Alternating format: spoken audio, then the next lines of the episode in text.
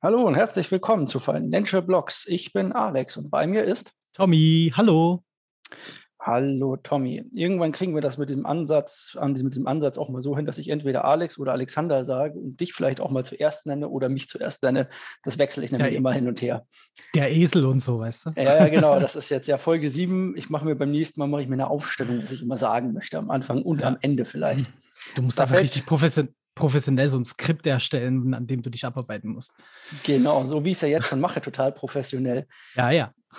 Da fällt mir ein, ganz professionell, folgt uns bitte auf allen Kanälen, lasst uns Rezessionen da, schreibt uns und folgt uns natürlich auch auf Twitter. Das ist ganz wichtig, egal was, wo ihr seid, immer den Abo-Button drücken und die Likes oder sonstige Daumen hoch oder sonst was verteilen. Ganz Starke wichtig. Überleitung. Starke Star Überleitung. Ganz stark. ja. Wobei wir gerade bei Liken sind und so weiter. Wie Mainstream kann Krypto deiner Meinung nach schon sein? Jetzt schon, oh Gott. Auf einer, auf einer Skala von 1 bis 10 oder oder an was bemessen? also ich meine, wenn wir. Wie oft würdest du meinen oder wann würdest du davon ausgehen, dass man das erste Mal von Crypto.com im deutschen Fernsehen hört und mir das auffällt? Jemand, der sonst nicht normalerweise Fernsehen guckt. Also ich habe auch kein Fernsehprogramm zu Hause. Deswegen ist das schon mal eine krasse Sache. Also es muss auf jeden Fall eine Ausnahmesituation sein, auf jeden Fall in der Werbung. Ich würde jetzt ganz klassisch auf RTL 2 Pro 7 ähm, tippen. Ähm, aber da, keine Ahnung, äh, also da du es jetzt um diese Uhrzeit sagst, also wir haben es jetzt 18 Uhr bei der Aufnahme, äh, würde ich sagen, hast du, keine Ahnung, gute Zeiten, schlechte Zeiten angefangen zu gucken, oder? Nee, tatsächlich nicht. Es war heute früh. Und zwar muss ich aufgrund meiner Freundin morgens immer das Sat 1 Frühstücksfernsehen gucken. Und da gibt es einen Spardetektiv. Und dieser Spardetektiv hat Kreditkarten vorgestellt. Und er hatte unter anderem die Kreditkarte von Crypto.com dabei. Und da Ach, wird gesagt, nein. wie toll man damit sparen kann und dass man das darauf einen Cashback gibt. Ah ja, und in, in was wird der Cashback zurückgegeben bei, bei Crypto.com? Ja, das hat er nicht gesagt, äh, dass, das das Kryptowährung, dass das in Kryptowährungen ist, nämlich in Kryptocoins, aber bis zu 8 Cash, ja. Euro Cashback, äh, 8% Cashback gibt es. Dafür muss man aber, glaube ich, auch 50.000 Euro oder irgendwie sowas zahlen. Ich weiß es nicht mehr genau. Ja, die haben da auch, die haben da auch so Stufen. Da gibt es ja auch noch mehrere wie äh, Binance und so. Da gibt es unterschiedliche Programme. Insgesamt aber schon natürlich eine coole Sache, dass die das halt schön im Morgenfernsehen ähm, bringen. Super. Genau, habe ich mir gedacht, damit die nette Dame, die gerade ihren Kaffee zubereitet, gleich mal weiß, worum was es geht. Hat, hat Crypto.com dafür bezahlt, was meinst du? Also haben die sich da richtig reingeholt mit Werbemanagement, so wie die in letzter Zeit abgehen? Nee, die hatten auch noch eine andere komische Karte mit drin, die ähm, von einem anderen Unternehmen aus Deutschland oder Bayern oder irgendwie sowas kommt, mhm. die auch ganz viel, also die das normale Cashback quasi drin hätte. Okay. Na gut. Spannend. So viel dazu. Kommen wir also zu den News. Ja, da will ich gleich übernehmen. Aha, diesmal darf ich anfangen. Diesmal eine ganz heiße Quelle, nämlich krone.at. Also schon auch wieder Mainstream, wenn wir gleich mal dabei sind.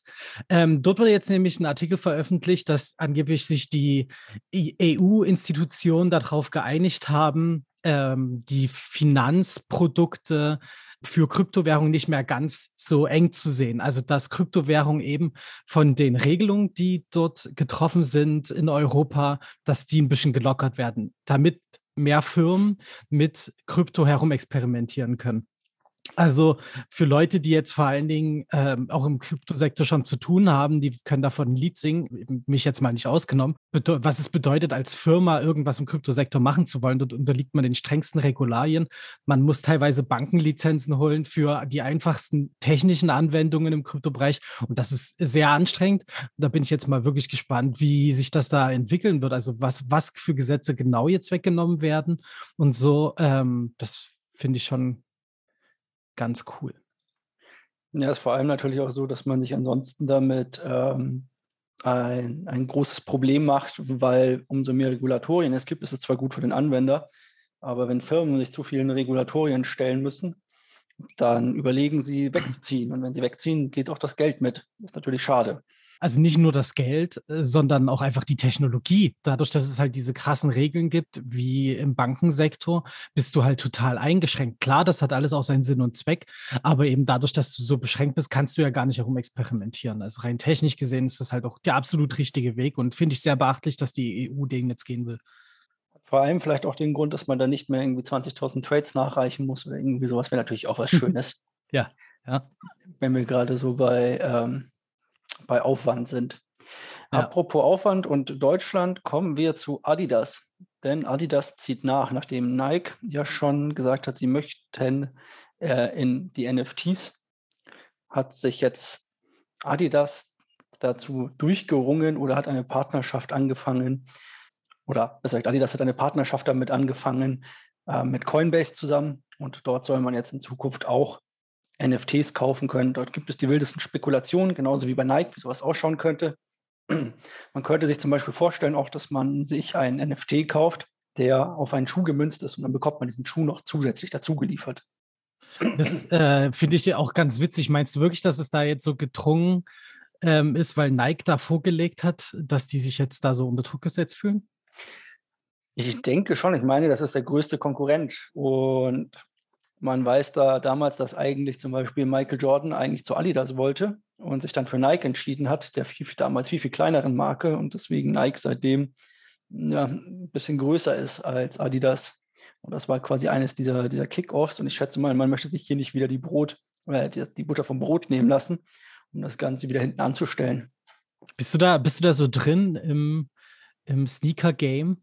Ich habe keine Ahnung von Sneakern. Ich kaufe okay. einmal im Jahr Schuhe. Und zwar kaufe ich jedes Jahr einmal, oder was sagt, ich kaufe alles jedes Jahr einmal entweder ein paar Sommerschuhe und einmal ein paar Winterschuhe. Und die müssen dann halten bis zwei Jahre. Das ist die Gebrauchszeit von Schuhen. Danach fallen sie auseinander, von daher. Also auch Verbrauchsgegenstand bei dir, ja. genau wie bei mir.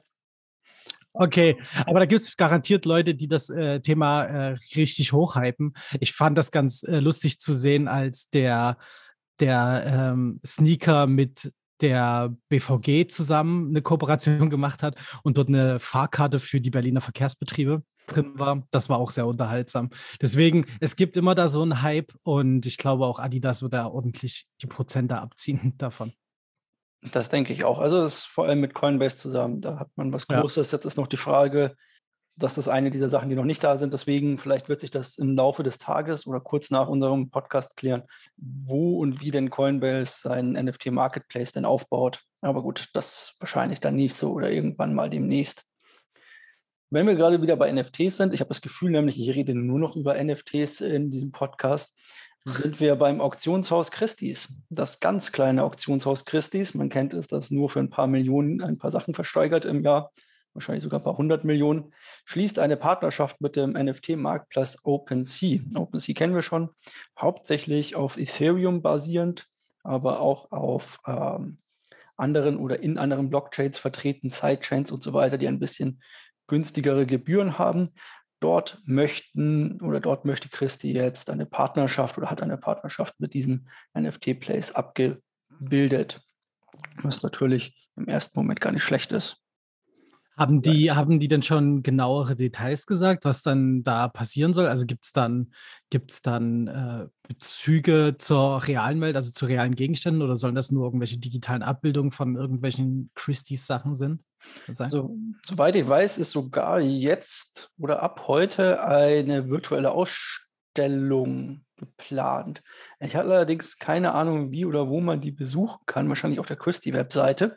Und danach soll man das soll man das Zeug dann ähm, für Ethereum kaufen können, soweit ich das verstanden habe. Das wären, glaube ich, die ersten Mitteilungen oder die ersten Sachen, die damit gehen. Wir hatten ja schon mal eine Versteigerung von Christie's, die äh, als NFT quasi verkauft wurde oder wo NFTs verkauft wurden. Also ist das eigentlich nur der nächste logische Schritt dahinter. Bison geht mit einem Kryptosparplan live. Ich glaube, noch deutscher kann es nicht werden als ein Kryptosparplan bei Bison. Also Bison ist die App der deutschen Börse Stuttgart. Ne, der Börse Stuttgart, nicht der deutschen Börse, sondern der Börse Stuttgart, die schon vor Jahren äh, angefangen hat, ich sage mal im kleinen Rahmen, Krypto für den allgemeinen Menschen zugänglich zu machen. Dort kann man Geld einzahlen, dann kann man sich Bitcoins kaufen und so weiter und man kann diese sich auch auszahlen lassen. Das Ganze in Anführungszeichen gebührenfrei. Ähm, und das läuft auch eigentlich ganz gut. Also man, die Liquidität ist vorhanden, man zahlt ein bisschen höheren Spread als sonst. Also das geht schon. Und jetzt kann man dort einen Sparplan einrichten und kann sagen, dass man ab x Euro quasi einen äh, jeden Monat einzahlen möchte oder jede Woche einzahlen möchte. Ich glaube, es ist monatlich allerdings. Und dann dort immer zu einem festen Tag halt seine Bitcoins kaufen möchte oder seine Bitcoin Cash oder was auch immer sonst noch da drin ist. In dieser App. War übrigens damals mein Einstieg, wie wahrscheinlich von so vielen in Deutschland, Bison. Bison? Ja. Bei mir nicht. Bei dir nicht? Nee, ich habe ich hab mit nee. Bison gestartet und habe aus lauter Langeweile quasi ähm, Weihnachts- und Neujahr äh, dort äh, Ethereum ge getradet. Immer gewartet, bis es 20 Euro hoch ist und dann verkauft und wieder 20 Dollar runter und verkauft. Ich war quasi mein eigener kleiner Scalping-Bot hier. Sehr gut. Sehr gut. Aber hast du dann auch die Schlagzahl von so einem Trading-Bot? ja, das war das Problem. Ich war nicht ganz so schnell wie er. Ja.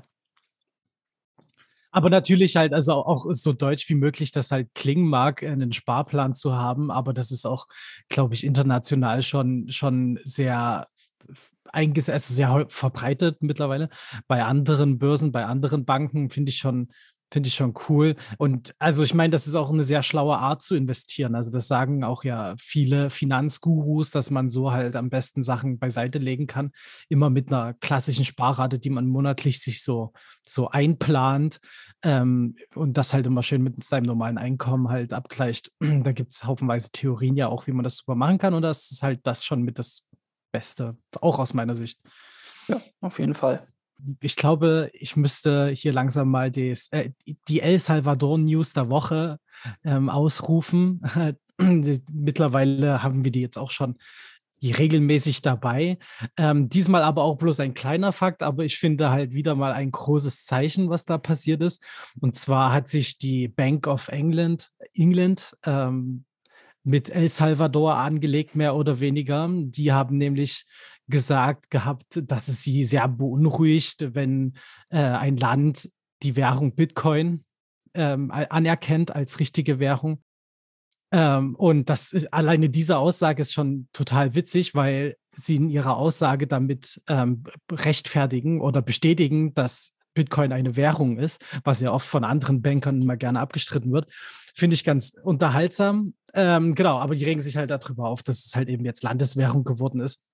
Und eben stellen die sich die große Frage, ob die äh, Bürger von El Salvador denn die Natur und die Volatilität dieser Währung, also es wurde noch nicht mal Bitcoin genannt, sondern der Währung, ähm, äh, ob die das verstehen, die Leute. Das ist auch sehr sehr unterhaltsam und Bukele hat sich, also Präsident Bukele von El Salvador, hat sich das natürlich nicht nehmen lassen, um darauf äh, auf Twitter zu reagieren und macht sich halt sehr lustig darüber, wie besorgt denn jetzt auf einmal die Bank of England ist, weil die sich ja immer mit ähm, um die Leute von El Salvador gekümmert haben und äh, genau, und da, auch mit diesem Absch äh, Abschlusssatz, man muss die Bank of England einfach lieben, äh, fand ich sehr unterhaltsam. Finde ich eigentlich auch.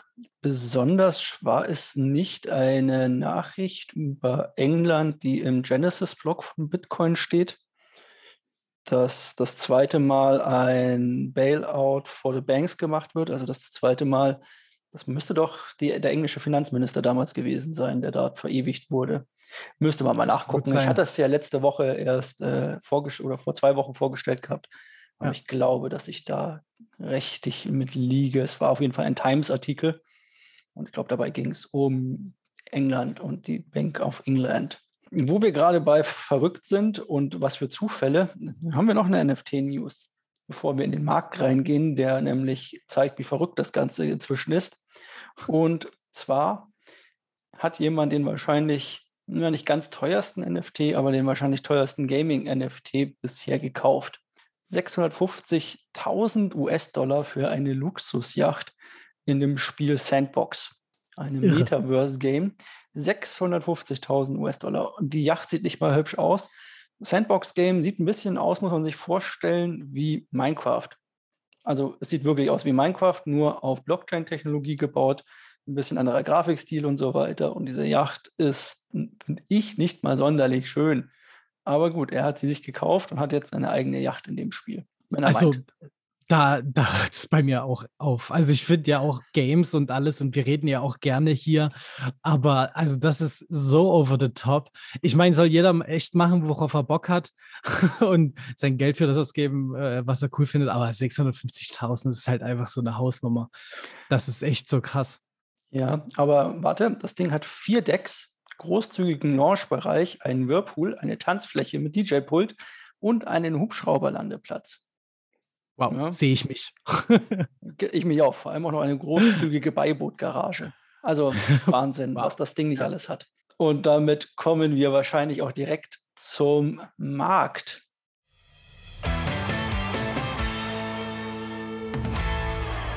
Der sich ja, seitdem ich letzte Woche hier gesagt habe, ach ja, es sieht alles ein bisschen rot aus, mal wieder gedreht hat. Wie wir ja immer sagen, nur weil mal irgendwas 10 oder 20 Prozent rauf oder runter geht, ist das im Kryptobereich kein Grund, sich Sorgen zu machen. Da heißt es dann einfach mal vielleicht fünf Minuten abschalten und sich angucken, für was man den ganzen Kram denn macht. Aber wir haben auch ein Phänomen, weil wir haben wahrscheinlich zwei Sieger der Woche heute, da wir zwei unterschiedliche Statistiken ansehen können an der Stelle oder sehen, was da passiert ist. Naja, und zwar, der Markt sieht im Allgemeinen recht rosig wieder aus. Bitcoin hat sich leicht erholt, auch wenn es wieder einen kurzen Abschluss zwischenzeitlich mal gab. Hängt jetzt gerade bei rund 58.800 US-Dollar rum äh, und erholt sich langsam beziehungsweise steil. Wir gucken mal, ob er sich wieder an den 60.000 den Kopf anstößt und wieder runterfällt. Aber der Rest, Ethereum zum Beispiel, scheint wieder zum neuen Allzeithoch zu klettern. Binance, also BNB, kommt wieder auf die Beine und scheint sich auch dort langsam wieder Richtung Allzeithoch zu bewegen. Und so geht das durch die Bank weg mit den unterschiedlichsten Sachen. Und mein Gewinner der Woche, den ich ausgemacht habe, ist Luna von der Firma, oder das Coin heißt Luna, die Blockchain ist Terra in dem Fall die mit weiter guten News und weiteren TVL- und Locking-Aktionen und Burning-Aktionen ihren Wert immer weiter steigert und in den letzten sieben Tagen 57 Prozent zugelegt hat. Also von mir aus herzlichen Glückwunsch an Luna. Starke Sache. Hast du da, hast du dich mit Luna jetzt in letzter Zeit mal mehr beschäftigt? Ähm ich hatte mich mit Luna mehr beschäftigt. Luna ist der Blockchain, die in letzter Zeit ziemlich hochgekommen ist, aufgrund guter News. Da gab es nicht nur neue äh, Dexes, die dort eingeführt wurden, sondern natürlich mhm. auch hier irgendwelche NFT-Sachen, die mit dazu gespielt haben und solche Sachen. Und weiter aus gute News von großen Investoren, die mit eingestiegen sind, wenn ich das alles richtig in Erinnerung hatte. Was ist denn dein Gewinner der Woche? mein Gewinner der Woche, ja, auf einer anderen Seite, lustigerweise im Wochenrückblick äh, war es Gala. Ähm, Gala, die Plattform schlechthin, die immer behauptet, sie würde das die nächsten guten spielbaren Kryptospiele herausbringen. Ähm, also nicht nur irgendwelchen ähm, Idle-Mist äh, oder sonst irgendwas, sondern halt wirklich richtig gute Spiele wollen die machen. Und die haben ordentlich zugelegt. Ähm, auch, also jetzt zum Beispiel bei der, bei der einen Seite, wo wir das jetzt gefunden haben, die Statistiken, hat er 68 Prozent gemacht in einer Woche. Ähm, das ist schon, äh, schon sehr beachtlich, äh, weil irgendwie habe ich das Gefühl, dass es gar nicht mehr aufhört in den ganzen Spielbereichen, Gaming-Bereichen, in den ganzen NFT-Kram. Dort wird immer mehr da reingepumpt. Also wir haben ja jetzt auch schon immer mal über Mana geredet zum Beispiel oder über Sand. Die, immer ist irgendwie etwas in die Richtung aktiv dabei. Und das fand ich heute zum Beispiel aber auch bei Gala ganz witzig, weil man sich dann mal damit auseinandersetzt, wieder was dahinter passiert. Und bei Gala muss man ja schon sagen, dass die ähm, alleine mit ihrem Marketing extrem loslegen. Also die machen dort schon E-Sports-Veranstaltungen, pumpen da wahrscheinlich Unmengen Kohle rein. Das ist schon echt ganz schön interessant und ich glaube, da, da sind wir auch erst am Anfang, muss man ganz klar sagen. Das stimmt natürlich. Mal schauen, also die Early Adopters von Krypto irgendwann mal ähm, Drogendealer und Systemverweigerer gewesen. Jetzt kommen wahrscheinlich die IT-Enthusiasten oder Leute, ja. die halt sagen, die ein bisschen so ein Gespür dafür haben ähm, und denken, hey, ich könnte ja neben dem Zocken auch mal was verdienen und nicht nur was zahlen, so ungefähr. Und es gibt ja auch Spiele, die durchaus lustig aussehen und Spaß dabei machen können. Von daher mal gucken, wohin sich das entwickelt. Ich ja. würde mir aber vielleicht mal eine Woche wünschen, in der ich nicht irgendwas mit NFTs sagen müsste. Das wäre mal ganz klasse. Hatte ich das oder habe ich als Gefühl. Aber ich glaube, das wird es nicht mehr geben, nachdem ja auch unsere erste Folge NFTs war. So ja, richtig, genau. Ja, nee, da, da ist, äh, glaube ich, auch noch viel mehr Luft dabei. Also das ist so, ich gucke an, wie viele Firmen jetzt reinkommen ähm, in den Markt und es werden jetzt immer mehr nachziehen müssen, damit sie einfach nicht abgehängt werden. Das ist mhm. der Fall. Das stimmt. Also von daher haben wir hier immer mehr NFTs. Wie gesagt, falls ihr wissen wollt, was NFTs sind, wir hatten eine Folge dazu gemacht. Damals allerdings noch mit ein bisschen schlechterer Tonqualität. Ich hoffe, ähm, ihr nehmt es uns nicht übel, wenn ich mich da recht dran erinnere. Wir kommen zum heutigen Thema und dieses Thema soll mal Wallets sein.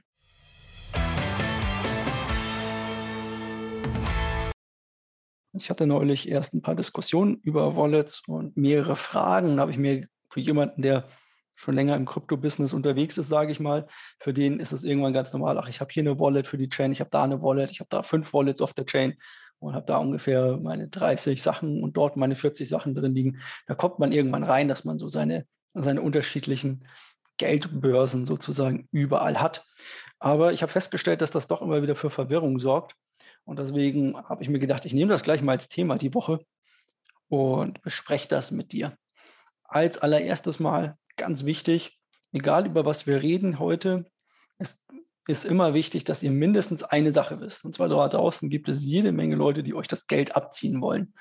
Was ihr niemals hergeben solltet, ist eure Keyphrase oder eure Secret Phrase, wie auch immer sie heißt. Diese besteht im Normalfall aus heutzutage 12 oder 24 Wörtern.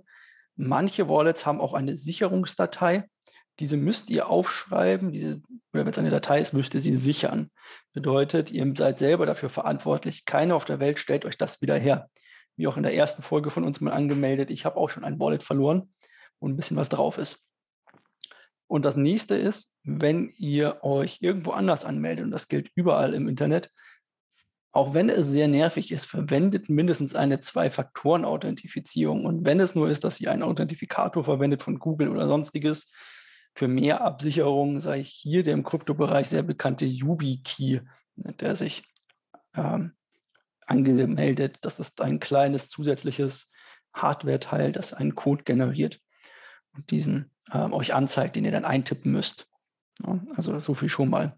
Hast du irgendwelche besonderen Absicherungen ansonsten noch?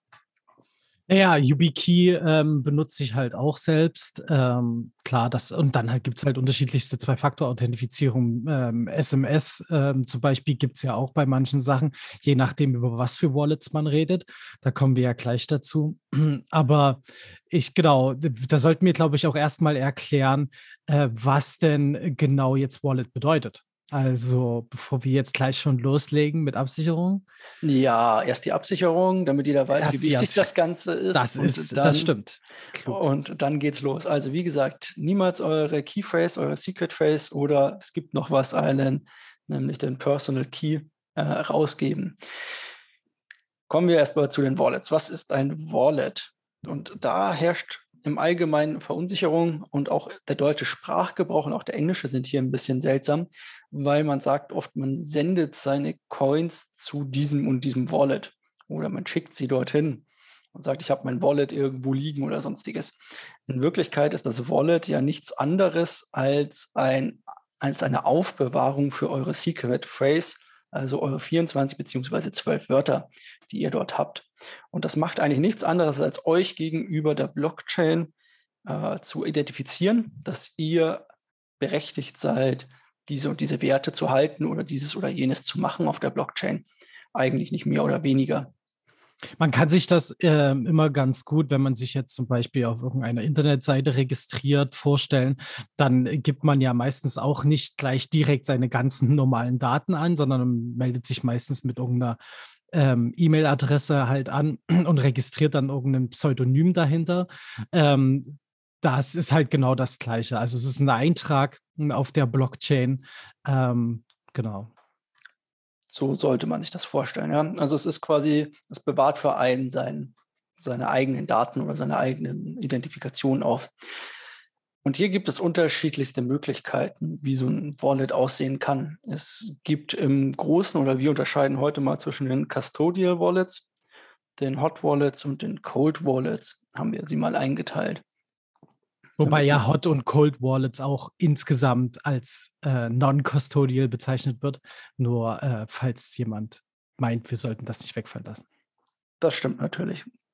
Ein oder von einem Custodial Wallet spricht man, wenn man nicht die Keys zu seinen Coins selber hält, also die Key Phrases, die 24 oder 12 Wörter. Wenn diese einem nicht gesagt werden, dies ist ganz häufig der Fall, wenn man zum Beispiel mit Börsen zu tun hat, also mit Börsen zu tun hat, die zentral sind, sogenannte SEX, CEX, Central Exchanges, wie zum Beispiel Binance, Crypto.com, FTX, Bison oder sonstigen. Dort hält man oder dort meldet man sich ja wie bei seinem normalen Internet-Account bei der Bank oder so mit einer äh, mit einer äh, Adresse oder einem Passwort an oder besser beidem, eine E-Mail-Adresse und ein Passwort. Und diese haben dann quasi hinterlegt für dich deine Keys und deine ganzen Wallets, die dazugehören. So kann man sich das ungefähr vorstellen. Genau, also man muss halt auch immer dazu sagen, dass natürlich halt so eine große Börse ja die unterschiedlichsten Blockchains auch unterstützt und, ähm, und deswegen wird das alles dort relativ zentral gelagert, ähm, so, so, sozusagen damit die ganzen ähm, Keys auch immer erreichbar sind. Also sie stellen äh, dafür das sicher, dass man äh, immer darauf zugreifen kann. Das ist halt ja auch nochmal ein interessanter Fakt weil nämlich bei den anderen, bei der anderen Kategorie an Wallets, die wir jetzt noch haben, ist es halt so, dass man selbst dafür verantwortlich ist und bei den Custodians ist es halt eben nicht so. Das ist auch mehr so Dienstleistungssektor. Und es gibt da ja auch zum Beispiel Nuri, beziehungsweise ehemalig Bitwala. Das ist ja eine Deutsche Bank, die auch eben ein Custodial Wallet anbietet, das dann sogar eben ähm, nach Bankenrecht abgesichert ist bis 100.000 Euro. Das heißt, wenn da auch dieses Wallet Keys ähm, verloren gehen, dann übernimmt äh, Nuri den Schadensersatz dafür. Und das ist halt auch ziemlich spannend. Da müsste ich ganz nochmal nachschauen, ob das nicht nur für den Eurobetrag quasi gilt. Ich glaube, wer bei, bei Diebstahl wäre, das glaube ich nicht so. Aber das ist was anderes. Da müsste man jetzt bei Nuri mal direkt nachgucken. Habe ich jetzt nicht mehr genau im Kopf, wie da dieses Einlagerecht ist. Aber damit hast du dich ja beschäftigt, von daher kannst du ja aber vorstellen demnächst. Ähm, ja.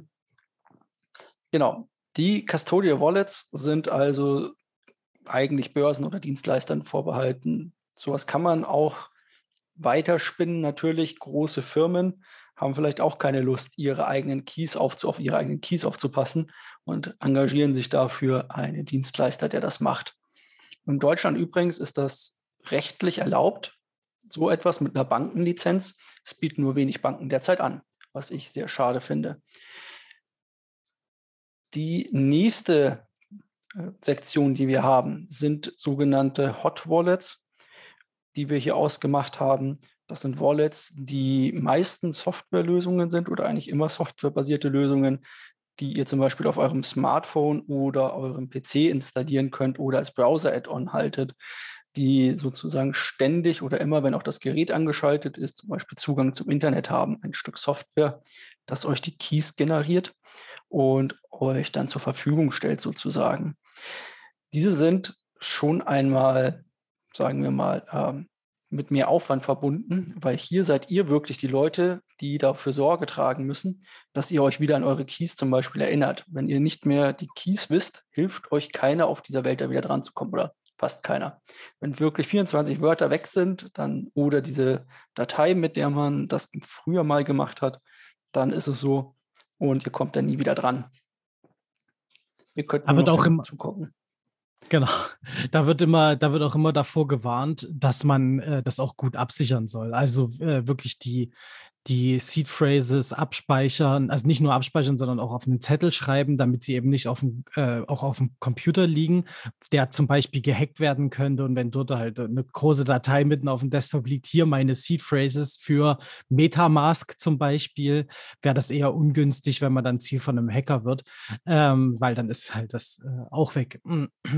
Genau, diese Seed Phrases oder diese, diese äh, diese Seed Phrase oder diese ähm, persönlichen Keys quasi, die dabei entstehen, sind natürlich ein beliebtes Angriffsziel davon. Es gibt inzwischen sogar rein, ähm, reine äh, Viren und, und äh, Würmer, die nur darauf aus sind, zu gucken, ob ihr in eurer, in eurer Zwischenablage beim Copy und Paste 24 Wörter, die das zufälligerweise sein könnten, abgreifen und solche Sachen. Also mit Vorsicht geboten inzwischen. Ansonsten haben diese, genau wie die Custodial Wallets, oft den Vorteil, dass man sehr, sehr viele unterschiedliche Chains anbinden kann. So kann man in Metamask jede, jede auf Ethereum basierende Chain quasi abbilden, die es gibt.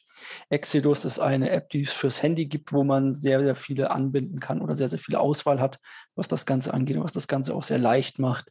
Äh, Trust Wallet ist hier natürlich auch noch genannt, ähnlich wie Metamask.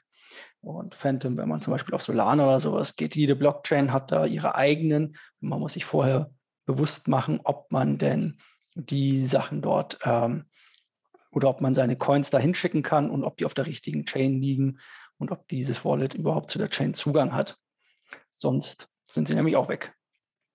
Also da auch ruhig am Anfang immer erstmal ein bisschen herumexperimentieren. Ähm, da hatte ich auch, ehe ich das erste Mal dann irgendwas, ich hatte Exodus ganz am Anfang auch mit.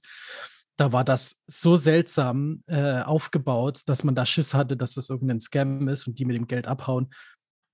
Das sieht heute natürlich das sieht heute natürlich ganz anders aus, aber hm, ja, also deswegen immer erstmal äh, rantasten ein bisschen, vor allen Dingen halt eben, wenn man mit neuen Wallets herum experimentiert. Die sind meistens äh, ähnlich aufgebaut, aber dann doch von der, vom User-Handling her ganz anders. Genau. Und deswegen vielleicht immer erst mit kleinen Beträgen testen, bevor man dort ja. irgendwie seinen kompletten Lebensstand quasi hinschickt oder sein, sein komplettes Geld hinschickt und dann sich doch zum Schluss denkt, oh verflucht, was habe ich da gemacht und nie wieder rankommt. Also Hot Wallets, eine feine Sache, aber immer noch das Problem, dass sie halt dauerhaft am Internet hängen und damit irgendwie vielleicht angreifbar werden könnten. Derzeit nicht, außer ihr werdet gehackt natürlich, solange ihr euch davor schützt. Gibt es da nicht so das Problem mit, aber wer weiß, was da in Zukunft kommt. Und damit kommen wir zu den wahrscheinlich wichtigsten oder den interessantesten, und zwar den Cold Wallets. Damit wird alles genannt oder ist alles genannt, was ähm, äh, gemeint, was nicht im Internet hängt dauerhaft oder was die Seed Phrase, äh, 24 Wörter, ähm, von dem Internet quasi abschirmt, sodass sie dort nicht liegen. Man könnte sagen, sozusagen eine analoge Wallet oder eine Wallet, die nicht mit dem Internet verbunden ist, auf welche Art oder Weise auch immer. Früher ganz beliebt waren da Code Wallets, äh, äh, Papier Wallets, Entschuldigung, Code Wallets, Papier Wallets. Da hat man ähm, seine Seed Phrases zum Beispiel auf ein Stück Papier geschrieben und dieses Stück Papier dann irgendwo aufbewahren können. Die konnte man auch kaufen. Ich glaube, das geht heute immer noch. Kann man sich irgendwie 100 Dollar in Bitcoin auf einem Stück Papier kaufen und damit irgendwo hingehen. Ich glaube, in der Schweiz gab es sogar Bankautomaten, also so Automaten dafür, wenn ich mich recht erinnere, die das dann auf so eine Karte gedruckt haben. Diese, diese äh, 24 äh, Passphrases und damit konnte man mitmachen. Wo würdest oh. du denn ein Papier aufbewahren, wo dein halbes, wo dein halber Reichtum draufsteckt oder dein ganzer? Mein, mein, mein ganzer. ich habe hab nur Krypto, ich besitze nichts anderes. Ähm, Ihr müsst wissen, genau. er sitzt nackt vor der Webcam. Warum musstest du das sagen? Ähm, die, also da muss man sich halt natürlich auf jeden Fall darüber Gedanken machen, was könnte denn alles passieren. Also wir reden ja vor allen Dingen bei Cold Wallets meistens ja eben um langfristige Speicher, ähm, wo man mal nicht so schnell ran will, also größere Beträge. Das heißt, die sollten ja dann auch dementsprechend abgesichert sein. Und da gibt es immer die äh, gruseligsten Theorien, was denn alles passieren kann. Äh, worst Case zum Beispiel, die Wohnung brennt ab und die Paper Wallet äh, lag da auf dem Zettel irgendwo im Schreibtisch. dass die dann das Feuer vielleicht nicht mitmacht, kann passieren. Deswegen gibt es dann auch immer wieder Leute, die sagen, feuerfeste Tresors und solche Geschichten. Aber also einen feuerfesten Tresor habe ich noch nicht, sagen wir es mal so. Sagen wir es oder anders genannt, wenn dann sowas passiert, zum Beispiel wie mit den Überschwemmungen hier im Ahrtal oder irgendwie sowas, dann zum sollte Beispiel? man äh, oder ist man froh, wenn man es vielleicht nicht unbedingt nur da abgespeichert hat auf einem Papier, das irgendwo in einem Kopfkissen liegt. Es gibt inzwischen auch ähm, Stahlplatten, die extra für sowas sind. Sowas kann man sich natürlich auch vorstellen, dass man das Ganze in Stahl druckt. Da gibt es die unterschiedlichsten, auch die unterschiedlichsten Herangehensweisen. Dort werden meist die ersten vier Buchstaben des Wortes abgespeichert und die restlichen oder drauf gestanzt und die restlichen kann man sich dann ausdenken, da die Wörter begrenzt sind in der Anzahl, die es dann an Möglichkeiten gibt. Und das wäre auch eine Möglichkeit, vielleicht ein bisschen sicherer als Papier, weil das frisst der Hund zumindest nicht. Oder die Katze pinkelt drauf oder was weiß ich was. Ja. Oh, das musst du dir vorstellen, dann ist so ein Wort verwaschen und du kannst nur das eine Wort nicht mehr erkennen danach. Ja. ich glaube, da hättest du aber immer noch, also wenn es nur um ein Wort geht, ich glaube, das sind irgendwie äh, 1800 Möglichkeiten, da kann man, glaube ich, noch drankommen, so ungefähr. Der Rest wäre schlimmer. ja. Das stimmt. Dann gibt es das Ganze natürlich auch technologisch abgesichert. Und dort sind wir bei Geräten wie Ledger oder der Bitbox oder sonstigen, die auf eine unterschiedlichste Art und Weise eure Keys aus dem Netz oder aus äh, vor dem Zugriff anderer schützen. Bei Ledger ist das zum Beispiel ein Sicherheitschip, der abgeschottet ist. Ihr könnt das Ding also an ein USB anhängen, um es zu laden um damit äh, euch zu identifizieren, um andere Sachen damit zu machen. Ähm, aber der Sicherheitschip, der die 24 Wörter hält, sozusagen, geht niemals ins Internet, sondern der ist abgeschottet davon. Und dort liegen dann eure Keys sicher verwahrt. Natürlich auch verschlüsselt und so weiter. Das funktioniert auch bei den anderen der Bitbox oder so auf ähnliche Art und Weise. Dort gibt es immer ein Chip, der oder ein Stück Hardware, das quasi nicht mit dem Internet verbunden ist und ein Stück, das mit dem Internet verbunden ist, meistens, mit dem man dann ähm, sich verifizieren kann oder sonstige Sachen mitmachen kann. Das ist also ganz wichtig zu verstehen dabei. Und da gleich zur Ergänzung für die Leute, die jetzt sagen, das klingt ja ganz interessant immer zwei kaufen. einen, einen, den man hauptsächlich benutzt und einen als Backup, weil nichts gibt es äh, Schlimmeres, als wenn das Teil kaputt geht. Genau. Genauso wie mit dem Papier, was abbrennen kann. Genau, ihr könnt natürlich aber auch die Keyphrase ähm, auf irgendwas anderes speichern, wie gesagt, auf ein Stück Stahl oder mhm. sowas und das dann irgendwo hinterlegen. Man sagt, man sollte mindestens zwei Orte haben, an denen das Ganze äh, liegt. Und nicht genau, und aus. Genau, und wenn wir da wieder bei der Sicherheit sind, so spannt sich der Bogen, ähm, ist es halt total wichtig, dass in der Kryptoszene heißt es dann immer, not your key, not your coins. Das bedeutet halt, man sollte sich auch wirklich stark überlegen, inwieweit man diese Custodial Wallets benutzt und ob man das nicht lieber in Stahl meißelt sozusagen und das Geld von diesen Custodial Wallets abzieht. Weil wenn die Plattformen ähm, bankrott gehen, sich vom Internet weghängen oder sonst irgendwas, dann äh, müsst ihr ja trotzdem an, eure, an euer Geld kommen und deswegen peilt die Cold Wallet an. Genau, da sind wir dann bei den wichtigen Sachen. Also Wallets sind immer auf oder haben meist eine Funktion, und zwar sie sind auf eine Blockchain zugeschnitten, manchmal auch auf mehrere. Das kann man dann erweitern, zum Beispiel der Ledger Nano äh, oder der Ledger, der kann, oder der große Ledger, der kann irgendwie, ich glaube, 800, äh, 300 unterschiedliche Blockchains oder irgendwie sowas nehmen. Na, da könnt ihr also schon relativ viel drauf speichern.